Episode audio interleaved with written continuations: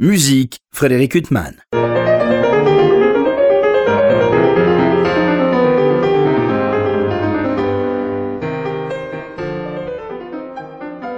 Bonjour Frédéric Huttman, au micro j'ai le plaisir de vous retrouver pour un nouvel entretien. Jeudi j'ai l'immense plaisir de recevoir Johan Farjou. Bonjour. Bonjour, merci de me recevoir. Mais non, c'est moi qui suis ravi. Je vous reçois à l'occasion de la parution de deux disques euh, finalement très complémentaires, pas si différents que ça euh, finalement dans, dans le, ce qui les guide, mais peut-être que je m'égare. Un l'un qui s'appelle Sisters pour le label Clark, euh, consacré aux deux sœurs Lily et Nadia Boulanger, avec des compositions des deux pour piano, et avec en guest star Karine Dehay pour une mélodie inédite, Mon âme. Et un autre disque, euh, alors des compositions de vous, euh, Joanne Fargeau, euh, sur des poèmes de David Tepfer. Et alors, euh, ce compagnonnage avec ce poète David Tepfer, dont les poèmes sont tantôt dits, euh, tantôt chantés, euh, c'est quoi C'est un compagnonnage ancien C'est un projet ancien? Non, c'est un projet de confinement, donc un projet re- relativement récent. Mais comme beaucoup d'artistes, en fait, on s'est retrouvé euh, enfermé chez soi. Et, pourtant avec toujours un désir bouillonnant de, de création. Et il se trouve que David Tepfer a fait partie d'une constellation d'artistes euh, qui se sont euh, entraînés, soutenus, notamment autour de la, figure de Karine Dehay. Euh, parce qu'ils sont voisins. Et euh, je l'ai rencontré un peu par, par hasard. En fait David Tepfer est, est, euh, vraiment un soutien des arts. Il a un lieu de résidence qui au passage de, de la main d'or qui s'appelle euh, euh, bah, l'atelier de la main d'or qui est vraiment un lieu incroyable où il, organise des enregistrements des répétitions etc par cette entremise, je l'ai rencontré et puis on a fini par parler création. Il m'a expliqué qu'il écrivait euh, une série de quatre romans que le euh, protagoniste était un poète et que donc dans son roman figuraient des poèmes. Je m'y je m'y suis intéressé, je me suis dit mais absolument euh, de façon évidente qu'il fallait qu'on collabore musicalement ensemble. Alors ce disque, euh, il y a quand même une belle affiche puisqu'il s'ouvre par un texte dit par Rosemary Sandley. Euh, et puis après, euh, vous avez David Tepfer qui va clôturer ce disque euh, sur un poème aussi qu'il va dire. Euh, entre-temps, on aura écouté Jeanne euh, Gérard, Sandrine Pio, Ambroisine Bré, Delphine Edan, Stanislas de Barberac, ça c'est pour les chanteurs. Et puis euh, il y a la violoniste Geneviève Laurenceau, l'altiste Arnaud Torrette, dont vous êtes un proche puisque vous faites partie de cet ensemble contraste notamment à ses côtés. Mathilde Calderini, magnifique flûtiste. Un autre magnifique pianiste qui est David Cadouche euh, pour euh, plusieurs œuvres, dont une œuvre en solo. Et vous, euh, Johan Fargeau, compositeur et pianiste, puisque c'est sous cette double casquette que j'ai le plaisir de vous recevoir aujourd'hui. Pourquoi vous avez confié à David Cadouche, euh, qui est un autre magnifique pianiste, le soin d'interpréter un cycle de poèmes et une œuvre pour piano solo? Pourquoi c'est pas vous qui avez joué ces œuvres? Alors je dirais pour trois raisons. La première raison c'est que c'est un artiste que j'admire depuis tout le temps, qui est en plus un être humain délicieux. Euh, et donc euh, vous avez vu j'ai de la chance hein, quand même une distribution pareille. Je, me sens le plus chanceux des compositeurs euh, sur terre. Donc ça c'est la première raison. La deuxième raison est que parfois le compositeur a besoin de recul. Il a besoin de prendre de la distance, un peu comme Michel-Ange devait descendre de son, euh, de son échelle pour observer son œuvre. Alors loin de... Oui, oui, on a bien compris que vous ne cherchiez pas à vous assimiler. en toute humilité quand même, hein, évidemment, je veux pas. euh, mais c'est c'est pour prendre la distance, m'écouter, être en cabine et puis voir aussi euh, comment faire évoluer mon métier de compositeur quand d'autres interprètes le font. Et puis la troisième raison, c'est qu'il y avait des œuvres qui étaient très difficiles, tout simplement, et je me suis dit, bah, Bon, enfin, tiens, ça va, on peut pas dire que vous soyez. Alors c'est vous qui vous imposez des difficultés en tant que compositeur. probablement, oui. Oui, enfin, David Cadouche, c'est un magnifique pianiste, mais on peut pas dire que vous soyez démuni de moyens. euh, non. Non, non, mais je- je- je- en effet, j'aurais pu les jouer, mais lui, il les a fait tellement bien que je ne suis pas mécontent de ce choix. Alors donc il s'ouvre ce disque justement par un texte dit. Alors j'avoue mon ma grande ignorance et vous m'avez dit hors micro c'était qu'une grande star euh, euh, de, musique actuelle Rosemary Stanley et il se clôture par un poème dit par euh, David Tepfer, donc l'auteur lui-même. Donc c'est c'est un peu les deux pôles de cette œuvre, de ce cycle de poésie. Vous avez choisi un peu d'aller à l'écart de grands chanteurs classiques pour confier l'ouverture et la, la fermeture de ce cycle à deux personnes euh, qui sont éloignées de cet univers. Oui, parce que d'une part, c'est de l'américain. N'oublions pas que euh, tout- toutes ces poésies sont en américain et il se trouve que Rosemary Stanley euh, est moitié française mais aussi américaine et donc elle a un américain parfait. David Tepfer est un américain à Paris et je voulais déjà qu'on ait des sonorités américaines. Même si David Tepfer le dit dans le livret du disque, il est ravi que ce soit des, chanteurs français qui chantent avec un accent, parce qu'il voulait euh, que ce projet reste cosmopolite, un peu comme sa vie. Euh, mais malgré tout, c'était pour avoir de l'américain, puis aussi quelques poésies parlées, il y en a deux, hein, l'ouverture et la fermeture comme vous le dites. Euh, avoir de poésie parlée, c'est aussi un peu l'essence de ce projet, ça part de poésie. Alors il y a un merveilleux chanteur, un merveilleux ténor qui est Stanislas euh, de Barberac, mais hormis Stanislas de Barberac, c'est que des voix féminines. C'est une coïncidence. C'est quoi en composant, euh, vous avez été plus guidé vers des voix féminines euh Peut-être. Alors c'est. Il y a tout l'étendue d'ailleurs. Il, y a mezzo, soprano. C'est vrai, c'est vrai. Après c'est une histoire d'amitié comme d'habitude à, un disque parce que c'est une telle aventure. Vous choisissez bien vos amis. oui, je les choisis bien, mais il se trouve que c'est bah, un, un, peu le hasard. Les coïncidences sont-elles les coïncidences? Freud nous, en dira davantage. Il y a plus de femmes, effectivement. Alors, l'esthétique de ce disque, justement, quand on pose sur sa platine un disque d'un compositeur euh, actuel, on, est, on, attend avec impatience de savoir euh, justement à quelle esthétique ça va correspondre. Et vous, euh, justement, on a l'impression que vous fichez un peu de d'entrer sous une chapelle euh, et que vous composez selon votre cœur euh. Exactement, je, compose selon mon plaisir. En fait, je, euh, je ne suis plus tétanisé. J'ai cette chance d'être au 21e siècle. je, vous êtes à une génération où on n'est pas tétanisé comme Exactement. des générations précédentes. Tétanisé d'écrire dans un style ou dans l'autre. C'est-à-dire qu'il fallait faire des choix qui étaient parfois considérés comme courageux. Et c'est vrai que je n'ai plus aucun courage. Moi, j'écris la musique que je veux. Alors, il y aura toujours, il y a encore des chapelles. Elles sont, elles s'affrontent encore violemment. Hein. Il, y a, il y a encore beaucoup de polémiques qu'on pourrait voir. Mais euh, je m'en sens très éloigné. D'autant plus que moi, j'écoute les deux chapelles avec plaisir et admiration. Alors, il s'ouvre euh, justement par il euh, y, a beaucoup d'arpèges, il y a un goût chez vous très mélodique dans le piano. Euh, souvent, il y a des grandes envolées lyriques au piano, dans, tout ce qu'on écoute euh, sur ce disque, Lovescape.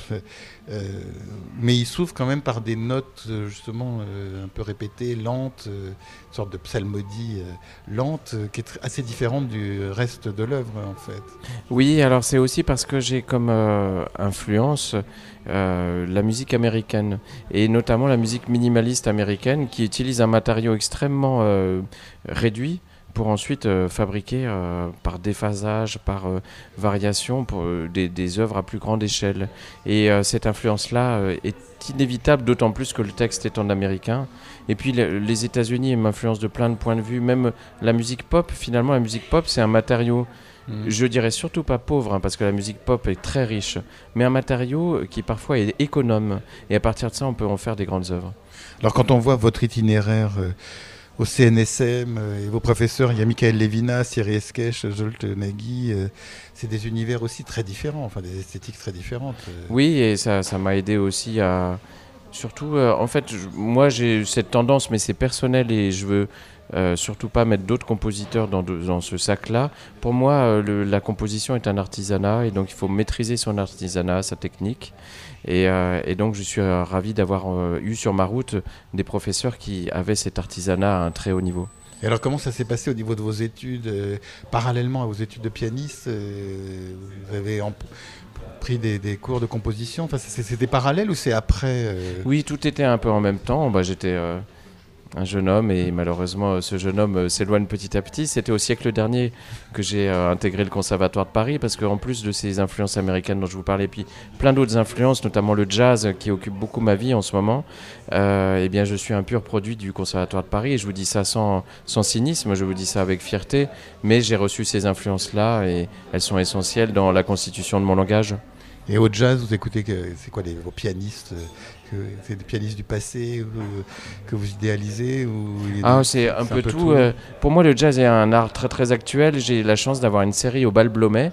Euh, qui, tous les 15 jours, j'y anime avec mon collègue Raphaël Imbert, saxophoniste, euh, les mille et nuits du jazz. Et donc, j'invite toute la scène avec mon, mon, ami Raphaël. On invite toute la scène actuelle de jazz. Donc, c'est à la fois un art passé, parce que le jazz, c'est un art vraiment d'enregistrement aussi, beaucoup plus que la musique classique, qui est un art de partition et de restitution. Mais le jazz est tout le temps en évolution et j'ai cette chance de la côtoyer euh, au quotidien. Mais vous, euh, dans vos études, parce que le, lien entre les pianistes classiques et les pianistes de jazz, euh, le passage de l'un. Bon, il y a eu Frédéric Gulda ou quelques pianistes qui ont excellé dans les deux genres, mais est-ce que vous pensez qu'on peut être un très très bon pianiste dans les deux genres? Ou alors pour vous c'est ils sont étanches l'un avec l'autre ben, Je pense que c'est de moins en moins étanche. Il y a effectivement un cloisonnement, euh, il y a une méfiance et en même temps une admiration réciproque. Mais ah bah, Quand on connaît l'admiration d'Horowitz pour euh, ou d'autres. Par exemple, exactement. Enfin, parce qu'on prend un des exemples les plus illustres. Vous avez raison, et je pense que l'inverse était vrai. Les musiciens de jazz enviaient les, les classiqueux, comme on dit dans mon, dans, dans mon euh, jargon. Mais euh, je pense que ces, ces cloisons ont tendance maintenant petit à petit à devenir de plus en plus poreuses. Il y a encore beaucoup d'avancées à faire. Mais après, déjà, être comme musicien classique à des niveaux parfois qui sont euh, extraterrestres pour certains, c'est déjà quelque chose de tout à fait admirable. Moi, il se trouve que j'essaye d'alterner dans l'un et l'autre, et l'un et l'autre me nourrissent, et nourrissent l'art de l'autre. Alors justement, ce qu'il y a de passionnant dans ce disque Lovescapes qui vient de paraître pour le label Alpha Classique, c'est que on n'est pas dans le jazz, mais quand même il y a des, sources. Enfin, on sent euh, des influences euh, et même au niveau du toucher peut-être que je m'égare, mais on sent des influences comme des pianistes comme Bill Evans ou d'autres pianistes, mais je ne sais pas si ça fait partie de votre panthéon. Ah bah ça m'honore parce que ce sont des gens que je, je, je, place au plus haut, bien sûr. Qui eux justement se sont lancés aussi dans la réinterprétation de thèmes classiques euh, à l'inverse. Euh, en effet. Avec les arrangements. Alors euh, je sais plus, j'ai pas révisé, mais. Mais parfois même les musiciens de jazz jouaient le, le, classique dans la partition. Je pense à Kate Jarrett qui jouait Mozart littéralement. Oui, mais alors parfois il peut y avoir une certaine timidité de part et d'autre. Absolument. Un, classique, euh, quand on pense aux variations Goldberg par Jarrett, on sent qu'il justement il y avait une retenue euh, peut-être. Euh, oui, une pudeur et puis, mais en fait, c'est vrai que je, je me pose plus la question maintenant je n'ai plus de pudeur à écrire la musique que j'aime. Peut-être serais-je le seul à aimer cette musique, celle que j'ai écrite, et les autres ne l'aimeront pas. Mais euh, c'est l'avantage de ce 21e siècle, même si, encore une fois, euh, les, les, querelles ne sont pas encore tout à fait finies. Rassurez-vous, vous n'êtes pas le seul à aimer votre musique. Euh, Johannes Farjou, sinon je, vous remercie. Je ne serais pas venu. Euh, et je ne suis pas le seul. Alors, pour en revenir au poème euh, que vous avez illustré, comment ça se passe euh, Vous avez choisi comment les poèmes que vous avez choisi de mettre en musique? Alors, donc, ils émaillaient le premier roman de David Tepfer, le premier d'une série de quatre romans, hein, qui s'appelle Shikoku. Donc il y a un cycle que j'ai intitulé d'ailleurs les Shikoku Songs. Shikoku c'est une île japonaise. les protagonistes, dont le protagoniste poètes euh, font un voyage d'amour euh, cycliste euh, sur cette île japonaise et c'est comme ça illustré de plusieurs poèmes. Il y en avait trop évidemment, donc j'aurais de quoi faire plusieurs opus encore, mais je les ai sélectionnés selon mon cœur tout simplement. Il n'y a même pas eu de, de, discussion particulière et David Tepfer a tout accepté avec plaisir. Et le fait que ce soit des poèmes en anglais, est-ce que c'est plus facile à la limite, pour le compositeur français que vous êtes, de mettre ça en musique, des poèmes en français euh, dont il n'y a pas seulement la sonorité. Je ne dis pas que vous parlez pas anglais, mais je dis qu'il y, a une distance par rapport à la langue qui fait que peut-être finalement c'est peut-être plus facile pour un français. Oui, en tout cas, ça induit des inspirations différentes, une grande inspiration. Euh, effectivement, mon anglais est limité. Oh non, mais ce n'est pas ce que j'insinue. Ah non, non, non, mais vous pouvez l'insinuer parce que je n'ai aucune, aucune honte à le dire. Ça m'a fait progresser en revanche. Mais euh, ce qui est très très difficile, c'est la musique de l'anglais parce que c'est vrai que nous, on a une, une langue assez monotone, sans, sans accentuation. Donc ça a influé aussi euh, sur ma musique, mais même le style de la musique, parce que les, États-Unis, moi, tout de suite appellent plein de choses, de Marilyn Monroe à Quentin Tarantino, à passant par euh, d'ailleurs Strait, que dis-je, mille euh, et autres exemples, et forcément, ça vient par connexion magique dans ma musique. Alors on lisait euh, ce disque, euh, une magnifique affiche, euh, répéter. Jeanne Gérard, Sandrine Pio, Ambroisine Bray, Delphine Edan, Stanislas de Barberac, puis Rosemary Sandley, puis les instrumentistes Geneviève Laurenceau, Arnaud Torette, Mathilde Calderini, ça fait plaisir de le répéter, et David Cadouche. Vous avez écrit pour eux ou c'est eux après qui sont venus sur ce projet? Ah, J'ai réellement écrit pour eux parce que l'avantage euh, du confinement, c'est que le temps est long. Donc on a le temps à la fois de composer et de prendre les contacts pour organiser le disque. Alors que dans notre monde post-Covid et pré-Covid, mais encore plus post-Covid, on a le temps de rien. Absolument de rien, tout doit se faire euh, en même temps, etc. Et puis il y a des projets qui tombent, des choses qui reviennent à la dernière minute. Exactement. Et donc j'ai eu cet avantage-là de savoir à quels interprètes je m'adressais. Et il est vrai que notamment vocalement parlant, mais aussi les instrumentistes, je m'adressais exactement à leur vocalité. Alors peut-être eux, ils vont considérer que c'était pas habile pour eux, mais moi, ça s'adressait à ce que ce que je fantasmais de leur voix ou de leur euh, euh, façon de jouer de, de l'instrument. Donc pour moi, c'était un rêve, hein, tout simplement éveillé. Et alors Geneviève Laurenceau, euh, euh, bon, Arnaud on connaît vos liens d'amitié euh, musicale et, et amitié tout court. Geneviève Laurenceau, c'est une violoniste avec laquelle vous aviez déjà beaucoup travaillé. Oui, oui, je la connais depuis plus de 20 ans. On est très amis par ailleurs. Et, euh, et puis c'est euh, une, une des meilleures violonistes françaises, voire mondiales. Pour moi, c'était incroyable. Oui, oui, d'ailleurs, j'ai récemment interviewé un membre de l'orchestre du Capitole de Toulouse qui me disait à quel point il regrette le, le départ de Geneviève Laurenceau. Ah, ça, je violon comprendre. solo, mais ça, c'est une autre histoire. Alors, euh, donc, on va faire un détour euh, par un autre disque qui est absolument magnifique, euh, Sisters, un hommage à Lily et Nadia Boulanger. On en parle de plus en plus de Nadia Boulanger. On en parle surtout comme pédagogue. Parce qu'on rappelle à chaque fois tous ces illustres élèves de Michel Legrand, hein, Bernstein, Copland euh, et des dizaines d'autres, Quincy Jones. euh, ça, on dit les plus, les plus célébrissimes pour bien marquer qu'elle excellait euh, avec Astor Piazzolla ou bien d'autres dans tous les genres. Mais ce qu'on connaît moins, ce sont ses compositions musicales sur lesquelles elle a été d'une très grande sévérité. Oui, elle a été très sévère avec elle. Elle a même exercé une autocensure, notamment à la disparition euh, trop précoce de sa Ah, sœur. Alors excusez-moi de vous interrompre pour les auditeurs qui ne connaissent pas forcément les sœurs euh, Lily et Nadia Boulanger. C'était deux génies euh, nés à la fin du 19e, dans les années 1870. L'une, Lily, a eu le prix de Rome euh, et est morte tragiquement à 24 ans. Et l'autre, Nadia, euh, euh, donc, qui était son aînée, a survécu euh, et puis est morte dans les 90 ans. euh, ça. après avoir euh, exercé des talents de pédagogue euh, fabuleux. Mais donc, excusez-moi cette parenthèse, c'est pour les resituer. Vous avez raison, et d'ailleurs, je dois même rajouter que Nadia Boulanger est compositrice dès, euh, dès son plus jeune âge, parce qu'elle a eu le deuxième euh, euh, prix Deuxième aussi prix de Rome, de, oui. de Rome. Ce Donc, qu'on sait moins aussi. Ce qu'on sait moins, mais ce sont les premières à les avoir obtenues. euh, première femme, Première j'entends. femme, ouais. Et donc, euh, ces œuvres de Nadia Boulanger, il y a des inédits. Il y a une pièce pour deux pianos que Oui. vous jouez tout seul. Je joue tout seul. Vous n'avez pas quatre mains, je peux en témoigner. C'est la technique magique du re-recording. D'ailleurs, je peux citer le, euh, l'ingénieur du son Alban Sautour parce qu'il a aussi euh, enregistré le, le disque euh, Lovescapes de composition. Il a fait ce miracle-là. Moi, j'avais le casque sur les oreilles et je me suis écouté. J'ai, je me suis, j'ai joué. Alors, c'était, pas facile. Euh, bah, c'était aussi parce que dans, dans le confinement, on est seul. hein. Donc, euh, j'avais juste euh, dans, en cabine Alban, Alban Sautour euh, au loin. C'était enregistré où ce disque? Ça, Au c'était au, au Bal Blomet, exactement. Euh, Lovescapes euh, à la salle Colonne. Euh, ce que je dois dire aussi sur cette pièce, c'est que j'ai découvert récemment, on pensait que c'était une composition originale de Nadia. Il y en a d'autres, hein, bien sûr, sur le disque.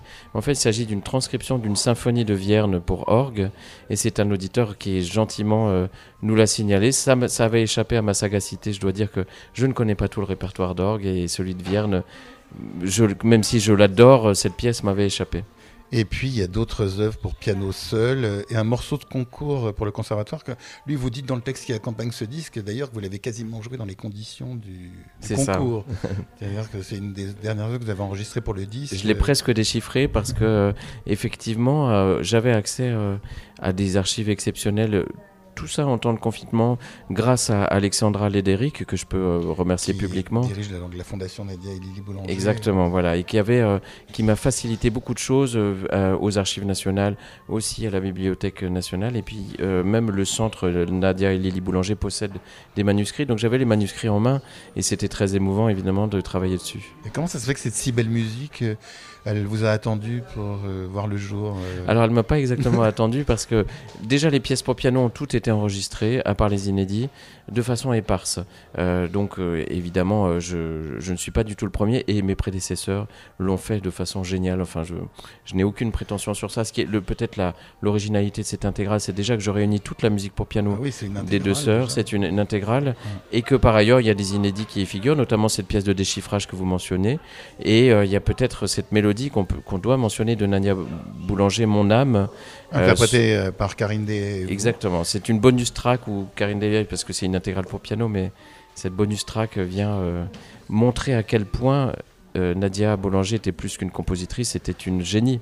Comme il Vraiment. vous manquait une star sur euh, Lovescapes, vous l'avez prise pour, C'est ça. euh, pour votre disque Nadia et Lily euh, Boulanger avec cette poésie, cette mélodie Mon âme qui est de septembre 1906, qui est absolument magnifique. Ah oui, c'est un chef-d'œuvre absolu. Il y a une grande, grande sincérité, et une grande technique harmonique.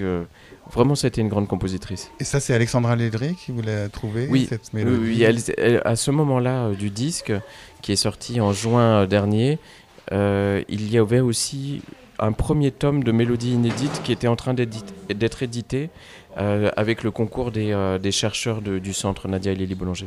Et alors, donc ça, c'est la deuxième partie du disque, les œuvres de Nadia Boulanger. Nadia Boulanger qui a arrêté de composer à la mort de sa sœur. euh, Oui.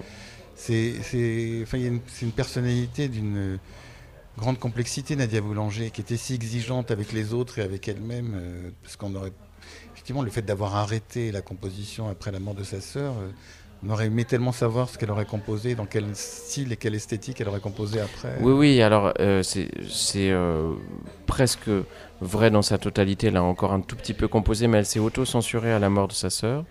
J'ai l'impression même qu'elle a arrêté d'aimer.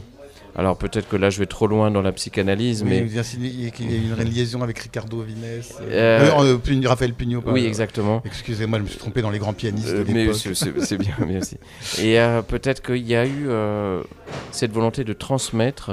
Peut-être que tous ces élèves ont été ses enfants, que sais-je. Bon, je, vais peut-être beaucoup trop loin dans les interprétations psychanalytiques, mais c'est sûr qu'il y a une rupture évidemment à la mort de sa sœur euh, très très précocement. Alors, ce sont des œuvres euh, justement assez. Il un côté assez léger, assez, assez français, style un peu chabrier peut-être, que je, je m'égare aussi dans les analogies, mais c'est un peu cet esprit français Oui. qu'on trouve dans ses compositions, qui tranche avec l'aspect sévère qu'elle donne sur les photos. euh, Oui, il y, a- il y a beaucoup d'amour dans sa.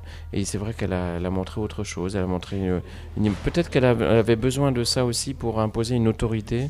Elle avait beaucoup euh, d'élèves hommes. Euh, On a, on a cartographié très peu de femmes en fait parmi ses, par- parmi ses étudiantes. C'est dommage.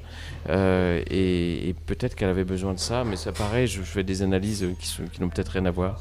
Alors, ce disque euh, qui est édité par le label Clart, euh, il a une très belle couverture, une photo des deux sœurs, photo très rare que je ne connaissais pas, euh, avec une sorte de protection de Nadia Boulanger. sur Oui, une protection presque animale. Elle sort ses griffes pour, se, pour garder sa petite sœur avec elle, euh, qui, était déjà, euh, qui avait déjà des problèmes de santé toute sa vie.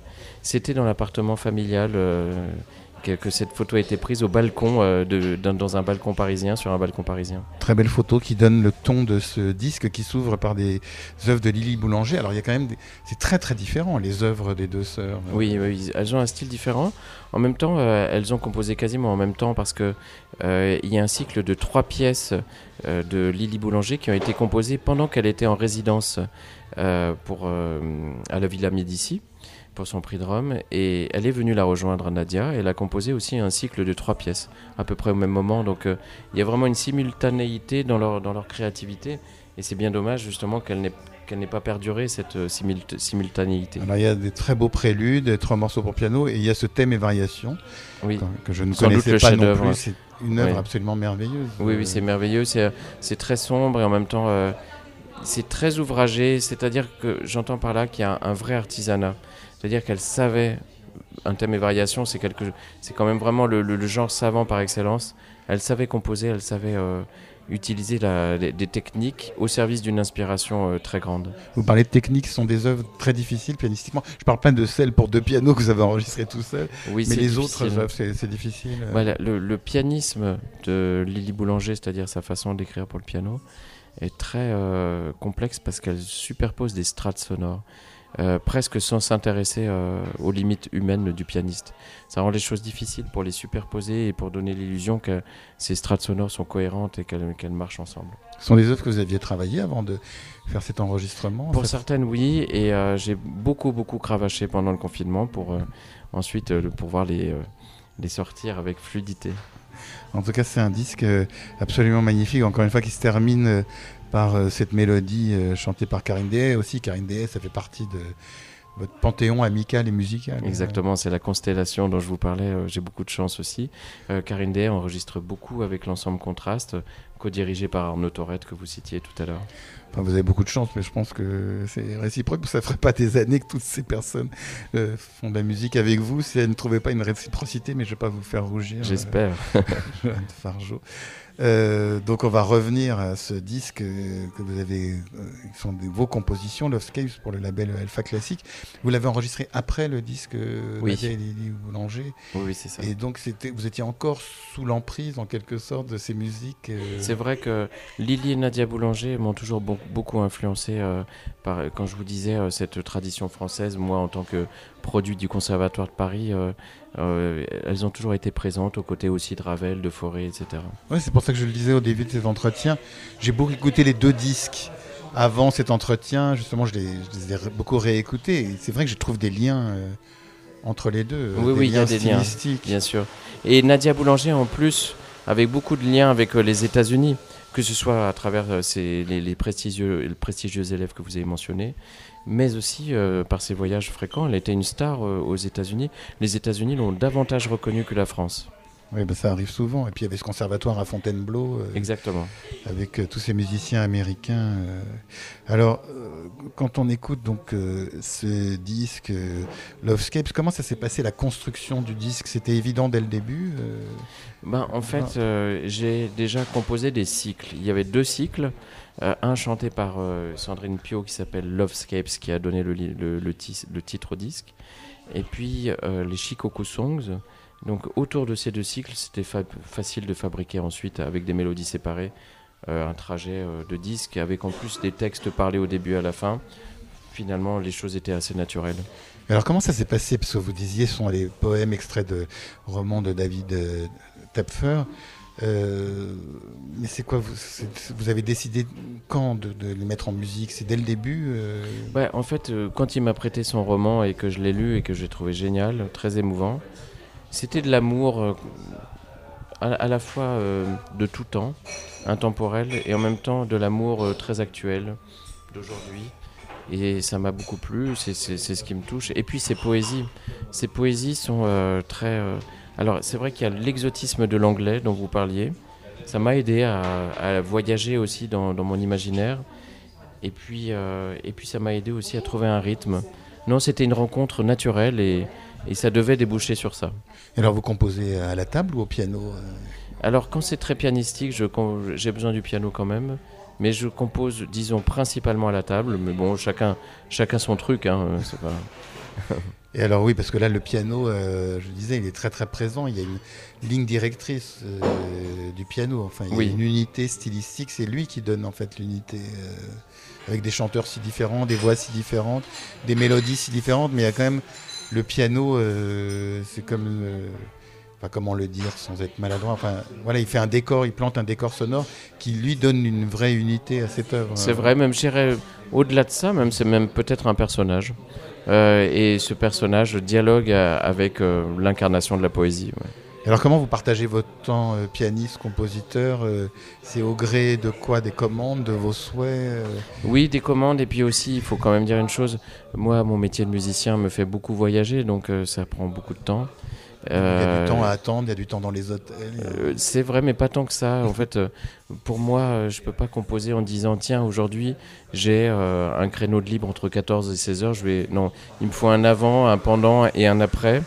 Donc, il faut que je réserve. Et ça, j'en parle euh, parfois à mon agent pour avoir des plages euh, où je peux composer sans euh, réellement être surconnecté au monde parce que ces connexions-là m'empêchent de composer. Mais je parle vraiment moi personnellement. En tout cas, deux disques absolument magnifiques. L'un consacré à Lily et Nadia Boulanger, Sisters pour le label Clark. L'autre, euh, Lovescapes euh, pour le label Alpha Classique. J'ai déjà cité euh, les nombreux grands artistes qui vous entourent, donc sur des poèmes de David Tepfer. Johan Fargeau, il me reste à vous remercier infiniment C'est d'avoir moi été qui mon vous invité. remercie. Pour illustrer cet entretien avec le pianiste Johan Fargeau, je vous propose euh, d'écouter un thème et variation de Lily Boulanger, suivi de pièces pour deux pianos de Nadia Boulanger et de trois petites pièces pour piano de la même euh, Nadia Boulanger et enfin d'une mélodie, Mon âme, toujours de Nadia Boulanger. Je vous souhaite une très belle écoute euh, de cette magnifique musique. Bonne fin de soirée sur RCJ.